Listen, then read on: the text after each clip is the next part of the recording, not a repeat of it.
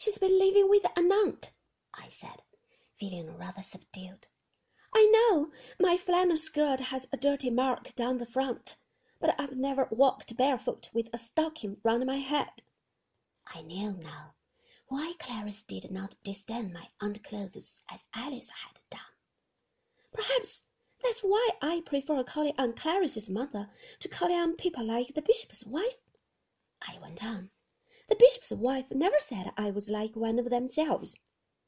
If you wear that grubby skirt when you call on her, I don't suppose she does, said Maxim. Of course I didn't call on her in my old skirt. I wore a frock, I said. And anyway, I don't think much of people who just judge one by one's clothes.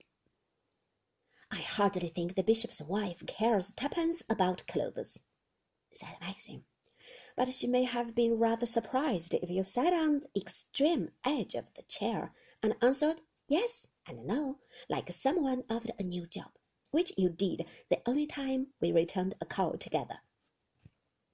I can't help being shy. I know you can't, sweetheart, but you don't make an effort to conquer it. I think that's very unfair, I said. I try every day, every time I go out or meet with anyone new. I'm always making efforts. You don't understand. It's all very well for you. You are used to that sort of thing. I've not been brought up to it. Rot, said Maxim. It's not a question of bringing up, as you put it. It's a matter of application. You don't think I like calling on people do you? It bores me stiff, but it has to be done in this part of the world. We are not talking about boredom, I said. There's nothing to be afraid of in being bored. If I was just bored, it would be different. I hate people looking me up and down as though I were a prize cow. Who looks you up and down? All the people down here, everybody. What does it matter if they do? It gives them some interest in life. Why must I be the one to supply the interest and have all the criticism? Because life at Manderley is the only thing that ever interests anybody down here. What a slap in the eye I must be to them, then. Maxim did not answer. He went on looking at his paper. What a slap in the eye I must be to them, I repeated, and then, I suppose that's why you married me, I said. You know, I was dull and quiet and inexperienced, so that there would never be any gossip about me.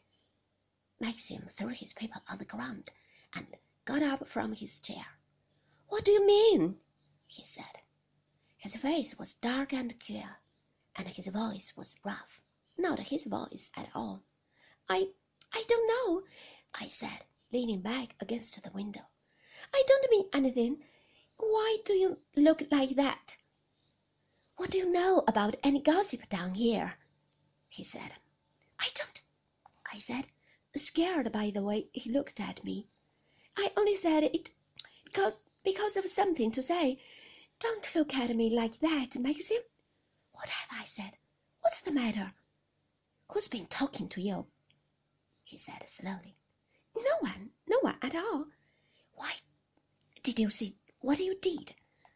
I tell you, I don't know. It just came to my head. I was angry, cross. I do hate calling on these people. I can't help it. And you criticized me for being shy. I didn't mean it. Really, Maxim, I didn't. Please believe me. It was not a particularly attractive thing to say, was it? he said. No, I said. No, it was rude, hateful. He stared at me moodily, his hands in his pockets, rocking backwards and forwards on his heels. I wonder if I did a very selfish thing in marrying you, he said. He spoke slowly, thoughtfully. I felt very cold, rather sick. How do you mean? I said. I'm not much of a companion to you. Am I? he said. There are too many years between us. You ought to have waited, and then married a boy of your own age, not someone like myself, with half his life behind him. That's ridiculous, I said hurriedly. You know, age doesn't mean anything in marriage. Of course, we are companions. Are we? I don't know, he said. I knelt up on the window seat and put my arms round his shoulders. Why do you say these things to me? I said. You know, I love you more than anything in the world. There has never been anyone but you. You are my father and my brother and my son. All those things. It was my fault, he said, not listening. I rushed you into it. I never gave you a chance to think it over. I did not want to think it over, I said. There was no other choice. You don't understand, Maxim. When one loves a person. Are you happy here? he said, looking away from me out of the window. I wonder sometimes. You've got thinner, lost your color. Of course I am happy, I said. I love Manderley. I love the garden. I love everything. I don't mind calling on people. I just said that to be tiresome. I'll call on people every day if you want me to. I don't mind what I do.